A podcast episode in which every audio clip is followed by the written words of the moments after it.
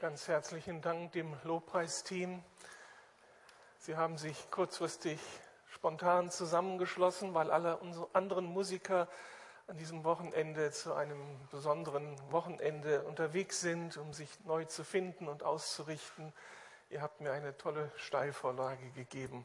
Eigentlich weiß ich gar nicht mehr, ob ich noch predigen soll. Wenn ihr glaubt, was da vorne stand, dann sind wir schon durch durch diesen Gottesdienst. Ich möchte noch ein befreundetes, langjähriges Ehepaar herzlich begrüßen, die ich hier vorne entdeckt habe am Anfang des Gottesdienstes. Doch, Uschi muss jetzt sein. Ähm, Rainer Tuczynski, langjährig Kollege im Mülheimer Verband, Pastor in Hamburg und dann in Lüneburg mit seiner Frau Uschi. Einige Wochen sind es her, ihr seid nach Berlin gekommen, wohnt jetzt in Pankow geht dort zur Gemeinde und werdet da sowas wie geistliche Eltern sein oder Großeltern sein. Habt euch da eingemietet im Haus eurer Tochter. Das ist sehr schön, dass ihr jetzt Berliner seid. Herzlich willkommen und schön, dass ihr euren Antrittsbesuch in der Lukasgemeinde macht. So gehört sich das. Mit Rainer und Uschi verbindet uns insofern sehr viel, weil mein ältester Sohn in seiner ersten Gemeinde jetzt Pastor ist. Und mein zweiter Sohn in der zweiten Gemeinde, der Gründung aus der Hamburger Gemeinde. Also uns verbindet viel. Du musst ja zugeben, dass ich dir meine Söhne anvertraue, ist ein echtes Zeichen von Freundschaft und Wertschätzung. Und natürlich herzlich willkommen auch Kerstin und ihr Ehemann Tochter von Rainer und Uschi. Gnade sei mit euch und Friede von Gott, unserem Vater und unserem Herrn Jesus Christus. Amen. Jeder Mensch erlebt sich als abhängig, als abhängig von anderen Menschen. So sehr wir auch die Unabhängigkeit von allen anderen anstreben, es gelingt uns nicht. Es fängt mit der Schulzeit an, mit der Ausbildungszeit, ob es nun Schule, Gymnasium, Ausbildung oder Universität ist. Wir sind abhängig von Lehrern, von Dozenten, von Doktorvätern. Wir brauchen sie und kommen nicht an ihnen vorbei. Auch bei einer Hausreparatur, da brauchen wir eine Firma, brauchen wir den Handwerker. Oder wenn eine größere Operation ansteht, dann brauchen wir halt das Krankenhaus und den Operateur. Soweit, so gut. Das nächste Problem ist nur, dass wenn wir uns dann aufmachen und fragen, wer könnte uns denn jetzt helfen? Wo ist der richtige Lehrer? Wo ist der richtige Arzt? Wo ist der richtige Handwerker? Dann stehen wir vor dem riesigen Problem, dass wenn wir die gelben Seiten aufschlagen, wir eine Fülle von Alternativen haben. Und die große Frage ist dann, wem vertrauen wir uns denn jetzt an? Wer ist der zuverlässige Partner, der mir in meiner Situation jetzt hilft, mich nicht übers Ohr haut, sodass ich am Ende frustriert vor einem Scherbenhaufen stehe? Und wenn ich mich dann am Ende irgendwie doch entschieden habe, einen Menschen zu wählen, eine Firma zu wählen, ist das immer mit einem Risiko verbunden. Ein Vertrauensschritt ins Ungewisse. Und erst die Erfahrung wird zeigen, ob ich auf die richtige Adresse gesetzt habe oder nicht. Und das, was wir so alltäglich erleben, das gilt nun auch für die ganz großen Fragen des Lebens. Zu diesen großen Fragen gehört ja die Sinnfrage. Wer kann mir sagen, was der Sinn meines Lebens ist? Wer kann mir sagen, was unser Menschsein eigentlich ausmachen soll, wie das funktionieren soll, das Miteinander von Menschen in dieser aus den Fugen geratenen Welt? Zu den großen Fragen gehört auch die Gerechtigkeitsfrage. Wo bekommen wir Gerechtigkeit? In einer Welt des Leides, des Krieges und ebenso vieler Ungerechtigkeit. Die politischen Versprechen sind klar, aber sind das die Lösungen? Wo finde ich wirklich Gerechtigkeit? Oder da ist die Schuldbewältigungsfrage. Wer hilft mir, meine Schuld zu bewältigen? Das, dieses nagende Ungetüm tief in mir, wenn da Dinge falsch gelaufen sind und ich weiß, ich bin es, der hier versagt hat. Wer hilft mir mit diesen, in diesen Abgründen meines Herzens? Wer hilft mir, mit Gott klarzukommen, wenn ich mich eines Tages vor ihm verantworten muss? den Schöpfer, dem Schöpfer, dem Herrn, dem lebendigen Gott. Auch angesichts dieser großen Fragen müssen wir uns auf die Suche machen. Wo ist die Adresse? Und auch hier das gleiche Problem, wenn wir die gelben Seiten aufschlagen, die unterschiedlichsten Angebote. Der Islam, der Buddhismus, der Hinduismus, die Naturreligionen, die neue Auferstehung feiern, so viele Angebote, so viele Heilsbringer. Wem kann ich jetzt vertrauen? Wer öffnet mir die Tür? Wer beantwortet meine Fragen? Auf wen kann ich mich wirklich einlassen? Wer wird mich am Ende nicht enttäuschen und sitzen lassen? Und auch hier ist schon jetzt klar, welche Wahl wir auch treffen, für welches religiöse Angebot wir uns auch entscheiden.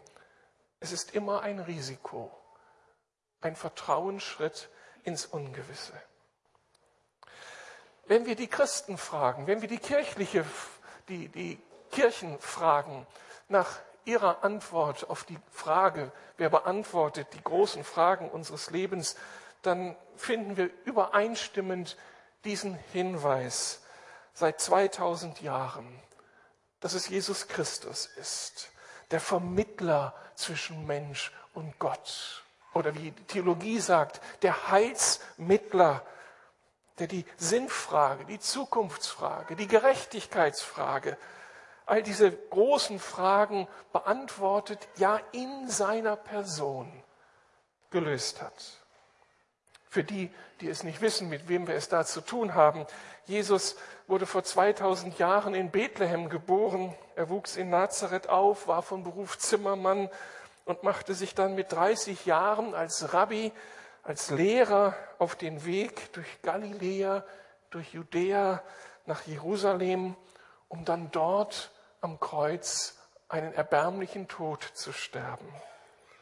Irgendwann entdeckte man, dass er etwas Besonderes war, der, auf den Israel schon so lange gewartet hatte, der Messias, der Christus oder auf Deutsch der Gesalbte Gottes, der mit einem ganz bestimmten Auftrag unterwegs war. Und als er dann drei Tage nach seinem Tod auferstand von den Toten und seinen Schülern wieder begegnete, da war das wie die große Bestätigung. Wir haben auf die richtige Adresse gesetzt. Also alle Kirchen seit 2000 Jahren bekennen, dass Jesus der Vermittler ist, der Heilsmittler ist. Allerdings gab es vor 500 Jahren eine besondere Zäsur. Und diese Zäsur setzte die Reformation. Hier betonten auf einmal Martin Luther oder die anderen Reformatoren wie Johannes Calvin in Genf oder Hildrich Zwingli in Zürich oder Martin Buzer in Straßburg, dass Jesus nicht nur der Heilsmittler sei, der Vermittler sei, sondern der einzige Heilsmittler sei. Die einzige Adresse, die für uns interessant sein muss, wenn wir diese großen Fragen beantworten wollen. Ihre These war, nur er und kein anderer ist in den großen Fragen wirklich vertrauenswürdig. Nur er und kein anderer ist von Gott autorisiert. Nur er und kein anderer wird sich als zuverlässig erweisen. Nur er und kein anderer ist von Gott bevollmächtigt. Nur er, und das ist Jesus von Nazareth, der Christus, der Sohn des lebendigen Gottes, der Heiler, der Erlöser, der Versöhner, um nur einige Attribute zu nennen, die sich mit ihm verbinden. Die Reformatoren mussten das damals so deutlich betonen, weil sich im Laufe der Kirchengeschichte die Überzeugung oder die Praxis eingeschlichen hatte, dass es neben Christus noch andere Autoritäten, andere Heilsmittler gäbe, die ich ins Spiel bringen muss, um die großen Fragen zu beantworten. Diese anderen Mittler, das waren die Heiligen. Das war die Mutter Jesu, Maria. Oder das war am Ende die Kirche selbst. Dazu muss man wissen, dass die Gnaden- und Erlösungslehre zur Zeit Luthers streng sakramentalistisch gefasst war. Das heißt, die Kirche war die Besitzerin eines Gnadenschatzes. Eines Gnadenschatzes, den die Märtyrer, die Heiligen der ganzen Kirchengeschichte durch ihre besondere Frömmigkeit bei Gott angehäuft hatten. Sie lebten ein besonderes Leben, besonders hingegeben an Gott, besonders gehorsam, besonders liebevoll den Menschen zugewandt, besonders hilfreich. Und damit hatten sie sich Verdienste erworben bei Gott, die sie gar nicht mehr für sich selbst brauchten und die Fehler, die auch sie hatten, sondern die wie ein Gnadenschatz jetzt der Kirche zur Verfügung gestellt wurden, um denen mit aus diesem Gnadenschatz Hilfe zukommen zu lassen, die als arme Sünder eben nicht so heilig unterwegs waren und richtig Dreck am Stecken hatten und irgendwie Hilfe brauchten, um die Zeit im Fegefeuer abzukürzen.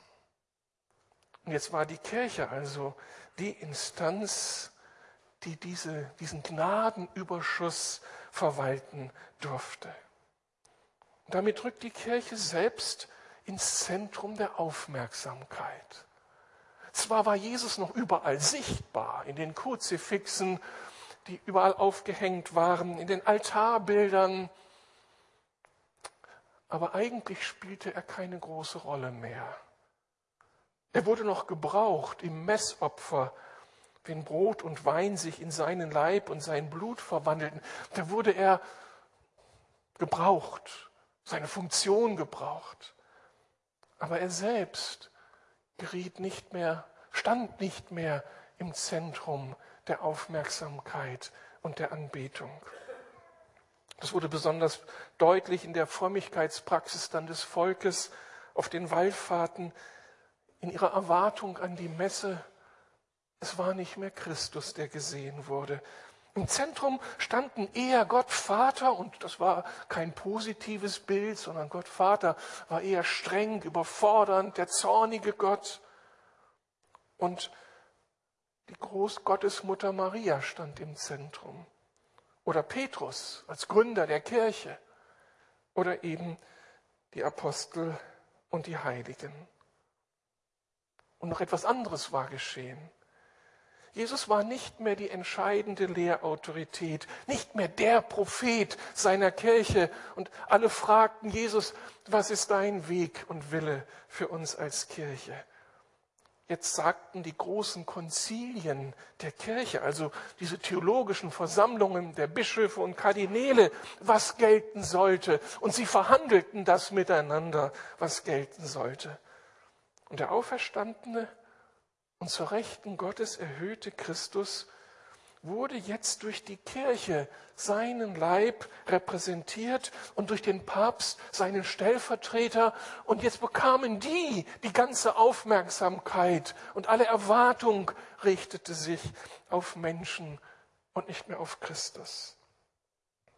Mit dem Ergebnis, dass die Kirche selbst jetzt die anbetungswürdige Glorie und Herrlichkeit des auferstandenen Christus für sich beanspruchte. Sie war ja sein Leib.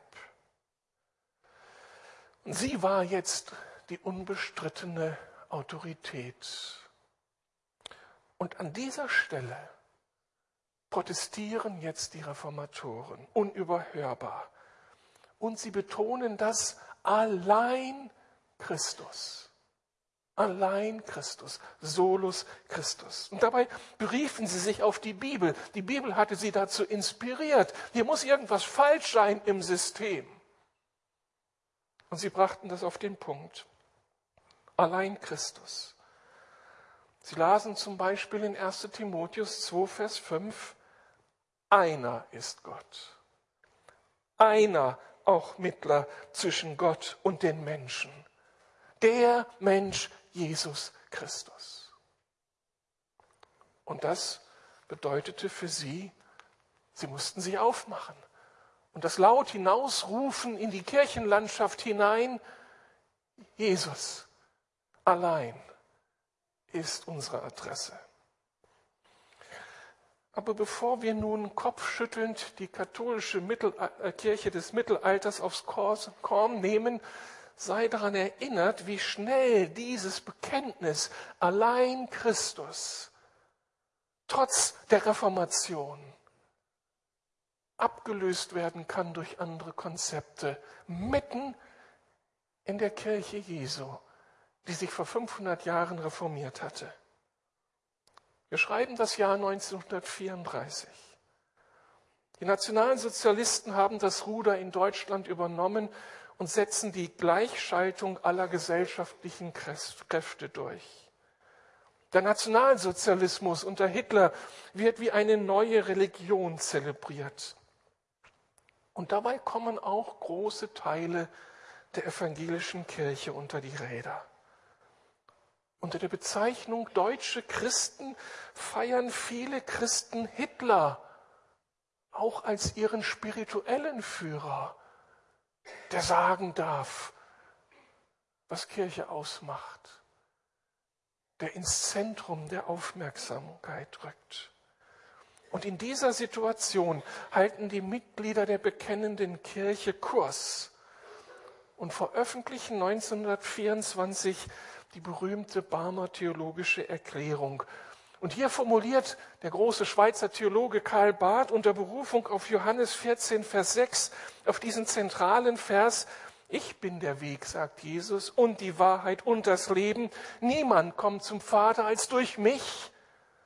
Karl Barth formuliert, und es ist wie ein Posaunenstoß hinein in die deutsche Öffentlichkeit.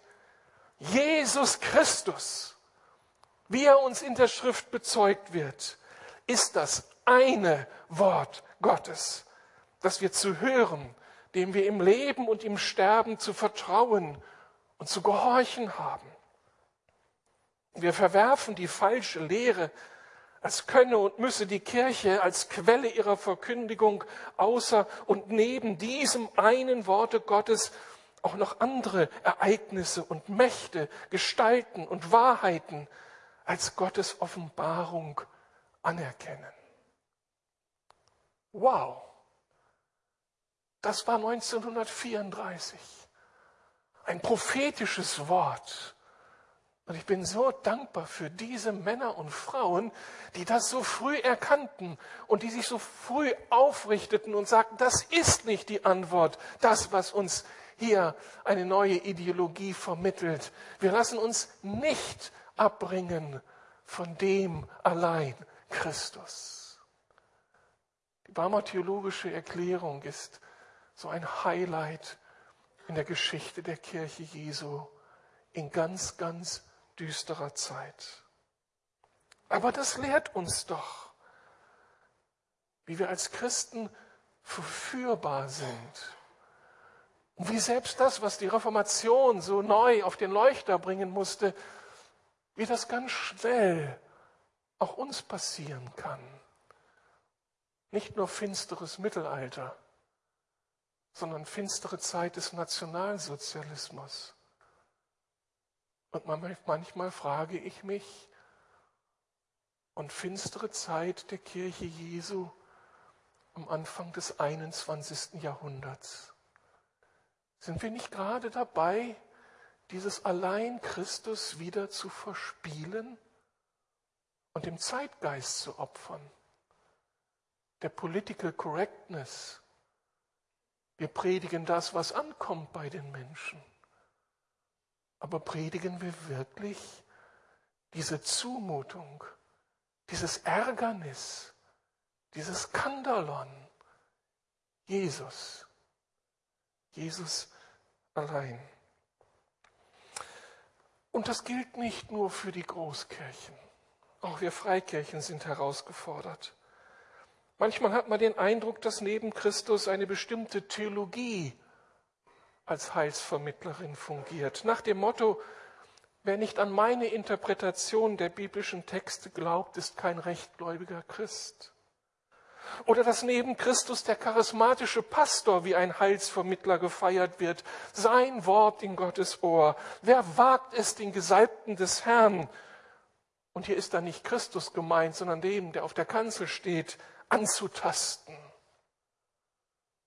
Und dann steht der Gesalbte des Herrn und Christus steht neben oder vielleicht sogar hinter ihm. Spitz gesagt könnte man zu dem Ergebnis kommen, dass die protestantischen Kirchen im Gegensatz zur katholischen nicht einen Papst haben, sondern Tausende. Wo ist Christus, der, der alle unsere Aufmerksamkeit bekommt? Das allein Christus ist also eine bleibende Verpflichtung für uns, die wir uns Kirche Jesu nennen. Und wir müssen sehr wachsam sein, dass nicht irgendetwas anderes einschleicht. Wenn nun die Reformatoren so nachdrücklich Christus ins Zentrum stellen, dann wollten sie damit zwei ganz entscheidende Aspekte sicherstellen. Der erste Aspekt ist, dass nur Christus uns zeigen kann, wie Gott ist. Und das ist eine unglaubliche These hochaktuell für jeden, der heute die großen Fragen des Lebens beantworten muss und irgendwie auf die Idee kommt, dass ja Gott real sein könnte. Die These der Reformatoren, und für diese These gaben sie ihr Leben, war, dass nur in Christus wir die Antwort auf die Frage finden, wie unser Gott ist, was sein Wesen ausmacht, was wir von ihm erwarten können. Das große Problem des jungen Luthers war seine Furcht vor Gott. Er war überzeugt, dass der Mensch zur Vollkommenheit berufen war und sich entsprechend darum bemühen sollte. Gott war der Gesetzgeber, der sein Wort gegeben hatte und die Aufgabe des Menschen war, irgendwie sich vor Gott zu verhalten und ein möglichst perfektes Leben zu führen, damit sich Gott als gnädig erweisen möge. Seine Erfahrung aber war nun die, dass er sich noch so sehr anstrengen konnte, immer fand er etwas in seinem Denken, in seinem Handeln, in seinen Entscheidungen, was nicht Gottes Wille entsprach. Und das stürzte ihn immer wieder in den Abgrund. Er hatte damit ein riesiges existenzielles Problem, malte ihm die Kirche seiner Zeit doch diesen fordernden, herrischen, ja zornigen Gott vor Augen, den es zu fürchten galt. Das trieb Luther in die Kirche, in die Theologie. Er wurde Mönch, um sein ganzes Leben hier äh, Gott zu weihen und es möglichst dann perfekt leben zu können. Und so kommt er dann mit 24 Jahren ins Kloster nach Wittenberg und dort lernt er einen väterlichen Freund kennen, Johann von Staupitz. Und der gab ihm so einen ganz wunderbaren seelsorgerlichen Rat. Luther solle doch, statt über seine Selbstvervollkommnung zu grübeln und über die Frage, ob er das schaffen wird, einmal in den Himmel zu kommen, ganz praktisch, Zitat, den Mann ins Auge fassen, der Christus heißt. Das war der Rat, den Luther bekam. Schau doch nicht so sehr auf dich und grüble nach, sondern fasse den Mann ins Auge, der Christus heißt. In den Folgejahren, als er dann als Theologieprofessor zum Beispiel die Psalmen auslegte, dämmerte es Luther immer klarer. Wir wissen nichts über Gott als nur das, was Gott von sich aus in Christus geoffenbart hat. Und irgendwie ist es ja so eine logische Konsequenz. Gott ist eine Nummer zu groß für uns. Wir werden ihn nie erfassen können. Wenn er der Schöpfer ist und wir Geschöpfe sind, da ist ein qualitativer Unterschied, den wir von uns aus nicht überbrücken können. Es sei denn, er überbrückt die Kluft zwischen uns und er erzählt uns, wer er ist. Und Luther begreift, dass diese Erzählung Gottes in Christus zu finden ist. In das Geheimnis Gottes ist Christus. Davon wurde Luther überzeugt. Er las Kolosser 2, Vers 2 bis 3. In Christus liegen verborgen alle Schätze der Weisheit und der Erkenntnis. Oder im Johannesevangelium Kapitel 14, Vers 9, da sagt Jesus von sich, wer mich sieht, der sieht Gott den Vater. Oder Luther las Kolosser 1, Vers 15 bis 20, ein großartiger Text, der beschreibt, wer Christus ist. Der Sohn, also Jesus, ist das Ebenbild des unsichtbaren Gottes, der Erstgeborene, der über der gesamten Schöpfung steht.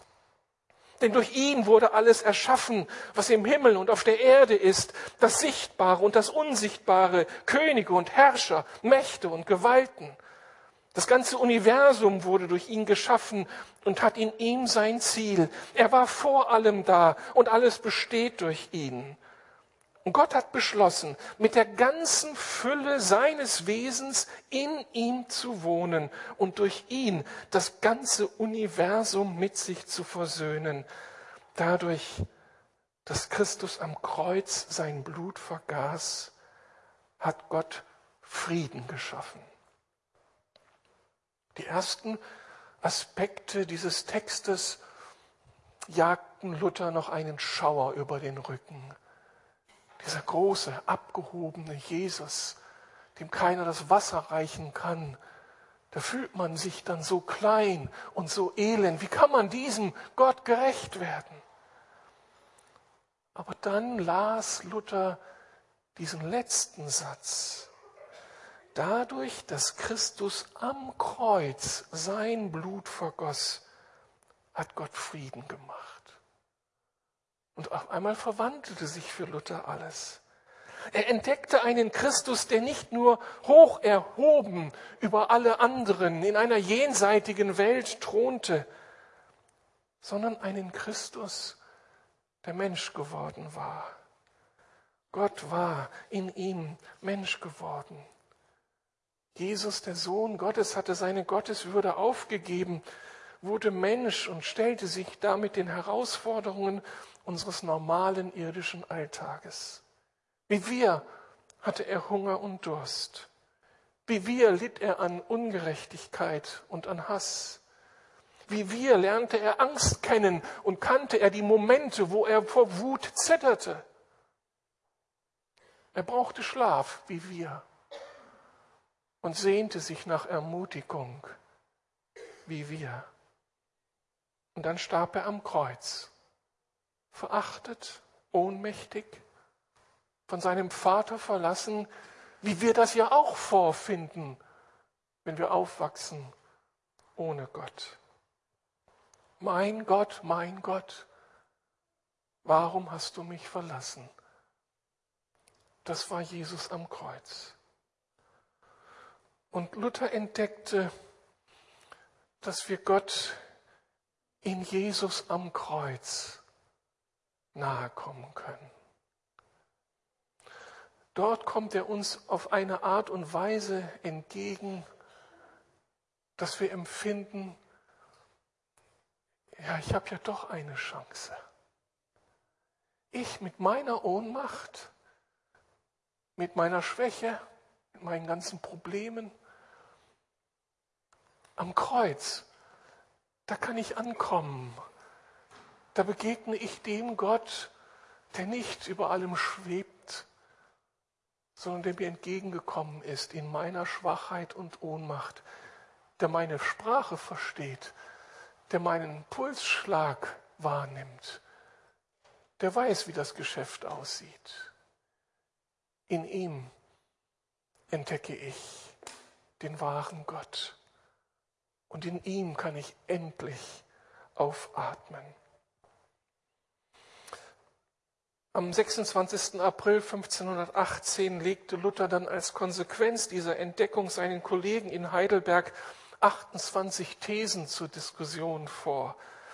Und in der 20. These heißt es, so ist es für niemand genug und nütze Gott in seiner Herrlichkeit und Majestät zu erkennen, wenn er ihn nicht zugleich in der Niedrigkeit und Schmach seines Kreuzes erkennt. Es ist die eine Sache, tolle Lobpreislieder zu singen über den triumphierenden, herrlichen Christus im Himmel. Und es ist eine andere Sache, den Christus zu erkennen im Staub der Welt, in den Problemen der Welt, bei den Menschen ohne Hoffnung. Da ist Christus auch zu finden. Diese Theologia Crucix Kruzes, wie die Theologen sagen, diese Theologie des Kreuzes, ist bis heute der Schlüssel, wenn wir die Frage stellen, wer Gott ist. Crux probat omnia, konnte Luther sagen. Am Kreuz wird alles gemessen. Alles Reden von und über Gott muss durchs Kreuz hindurch. Dieser entscheidende Hinweis ist bis heute der Schlüssel zu dem Gott, den wir lieben. Wenn also Menschen heute unter uns nach Gott fragen, wenn sie sich dem christlichen Gott zuwenden und in die Gemeinde Jesu kommen, in dieser Frage, kann ich hier Gott finden und in den Alpha-Kurs kommen, dann ist mein Rat, bitte lies das Neue Testament und die ersten vier Bücher des Neuen Testamentes, das sind so Bücher, die könnte man fast als Biografien Jesu verstehen, was theologisch nicht ganz richtig ist. Aber da werden die Geschichten über Jesus erzählt. Und am Ende lesen wir dann von ihm und seinem Leiden und Sterben. Eigentlich sind die Evangelien Jesu Passionsgeschichten mit kürzerer Einleitung. Aber das Zentrum ist sein Leiden und Sterben am Kreuz. Da wird die Frage beantwortet, wie Gott ist. Lies die Evangelien und bitte den meinetwegen für dich noch unbekannten Gott, überbrücke die Kluft zwischen mir und dir. Öffne mir die Augen für deine Realität. Was willst du mir sagen durch diese Texte? Und dann kann das Wunder geschehen was wir halt nicht machen können, was auch kein Pastor von der Kanzel machen kann, dass auf einmal in unserem Herzen etwas aufgeht und wir wissen, ich bin angekommen. Ich habe ihn gefunden. Dieses Bekenntnis zu Christus hat nun aber im Zeugnis der Reformation eine zweite Konsequenz, die ich nicht verschweigen möchte. Nur Christus vermittelt uns das Leben, nach dem wir uns sehnen. Zwei Jahre nach seiner Heidelberger Disputation schreibt Luther seine berühmte Schrift von der Freiheit eines Christenmenschen. Und hier geht es dann nicht darum, wie wir durch Jesus erkennen, wie Gott ist, sondern dann geht es um die andere Frage, wie wir denn jetzt Gott finden und mit ihm in Beziehung kommen und in Gemeinschaft kommen und zu einer Vertrauensbeziehung kommen. Es geht nicht nur um Erkenntnis, sondern es geht darum, dass wir am Ende Jesus als den Erlöser, als den Befreier, als den Versöhner, als den Heiland persönlich erfahren. Diese Tatsache können wir uns am Kreuzesgeschehen damals auf Golgatha so schön bewusst machen. Als Jesus damals gekreuzigt wurde, wurde mit ihm auch ein Verbrecher hingerichtet. Und dieser Mann entdeckte in seinen letzten Stunden, dass Christus der von Gott gesandte Erlöser war und der uns die, auf, die Tür aufschließt zu einem neuen Leben, ja zur Welt Gottes. Und in dieser Erkenntnis bittet er Jesus, denk an mich wenn du zurückkehrst in das Reich deines Vaters. Und dann wendet sich Jesus ihm zu und verheißt ihm, noch heute wirst du mit mir im Paradies sein. Und das heißt, noch heute wirst du mit mir zu diesem neuen Leben finden. Und das überrascht.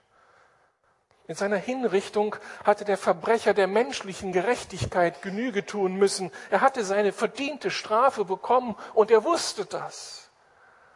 Aber mit diesem Tod war noch nicht der göttlichen Gerechtigkeit Genüge getan. Wie würde Gott auf seine Verbrechen reagieren?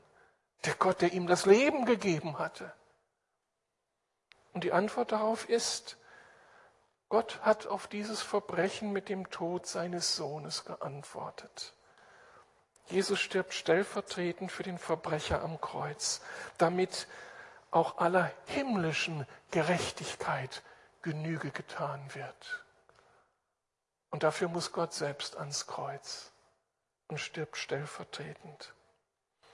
Und das kommt jetzt diesem Verbrecher zugute, ohne dass der auch nur eine Geschichte zu liefern hätte, die Gott irgendwie hätte befriedigen können oder die in irgendwie einer Weise hätte Gerechtigkeit stiften können. Es war das Geschenk Gottes an ihn. Christus mit seinem Tod am Kreuz wurde für Luther also der Weg zum Leben und für unzählige Menschen nach ihm. Im Heidelberger Katechismus von 1563 bekennen die Reformatoren auf die Frage, was der einzige Trost im Leben und im Sterben sei. Könnt ihr das lesen vorne? Ich sehe nicht, was hinter mir zu finden ist. Ah, da. Dass ich mit Leib und Seele beides im Leben und im Sterben nicht mein, sondern meines getreuen Heilandes Jesu Christi eigen bin. Ich gehöre zu ihm, zu diesem Christus. Im Leben, im Sterben, in allen Konflikten. Ich bin an seiner Seite oh, oder er ist an meiner Seite. Der mit seinem teuren Blut für alle meine Sünden vollkömmlich, wir könnten auch sagen, komplett umfassend bezahlt hat. Also die Reformatoren empfinden, dass alle Antwort auf diese inneren Konflikte in Christus beantwortet werden. Ich darf frei sein von aller Schuld, von allem schlechten Gewissen. Und mich aus aller Gewalt des Teufels erlöst hatte. Die Reformatoren waren Realisten. Sie wussten von diesen versklavenden Mächten die unser Leben einengen, die uns zerstören, die uns kaputt machen, die uns in Abhängigkeit bringen. Und ihre Entdeckung, allein Jesus kann mich da herausholen und frei machen. Und also bewahret, dass ohne den Willen meines Vaters im Himmel kein Haar von meinem Haupt kann fallen. Mein Leben ist sicher. Gott sorgt für mich ja auch mir alles zu meiner Seligkeit dienen muss. Gott sorgt dafür, dass ich bei ihm ankommen kann. Ich habe Hoffnung, ich habe Zukunft. Darum er mich auch durch seinen Heiligen Geist des ewigen Lebens versichert und ihm forthin zu leben von Herzen willig und bereit macht. Das Ergebnis solch eines Bekenntnisses ist kein religiöser Stress mehr vor Gott, sondern die Freiheit. Ich darf Gott lieben. Ich darf Gott begehren. Ich fürchte mich nicht mehr vor ihm, weil Jesus mich an die Hand genommen hat und für alles gesorgt hat.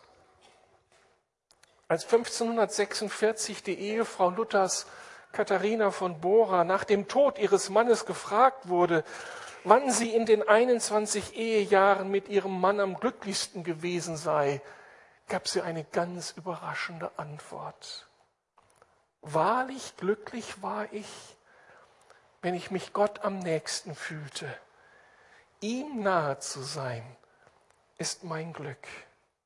Ich wollte nicht nur wie die kranke Frau im Evangelium Jesu Kleid berühren. Nein, eine Klette vom Wegesrand wollte ich sein, die sich in seinen Mantel festgekrallt hat. Diesen Jesus will ich. Und ich will so mit ihm verbunden sein, dass ich nicht mehr getrennt werde von ihm. Weil sie diesen Jesus liebte. Er hatte ihr Leben verändert. Und was ich so bemerkenswert finde, ist, dass das die Antwort auf die Frage ist, was die glücklichsten Momente in ihrer Ehe waren. Und die Antwort war nicht der tolle Reformator, als er mich dann auserwählt hat. Und er wurde zu meinem Leitstern. Nein, es ist konkurrenzlos. Der große Reformator muss zurücktreten hinter dem einen, der uns das Leben geben kann, Christus. Damit weist uns Katharina auch heute den Weg. Auch wenn den modernen Menschen heute die Frage Luthers eher fern sind, wie bekomme ich einen gnädigen Gott, so sind sie doch getriebene, unfreie und müssen die großen Fragen des Lebens beantworten. Und darum auch hier, an Jesus kommt keiner vorbei. Wer heute nach Gott fragt, muss nach Jesus fragen. Wer wissen will, wie Gott ist, muss das Kreuz Jesu verstehen. Und wer heute Gerechtigkeit sucht, muss Jesus kennenlernen.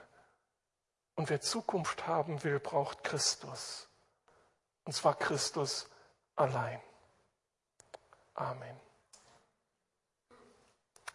Ich möchte beten.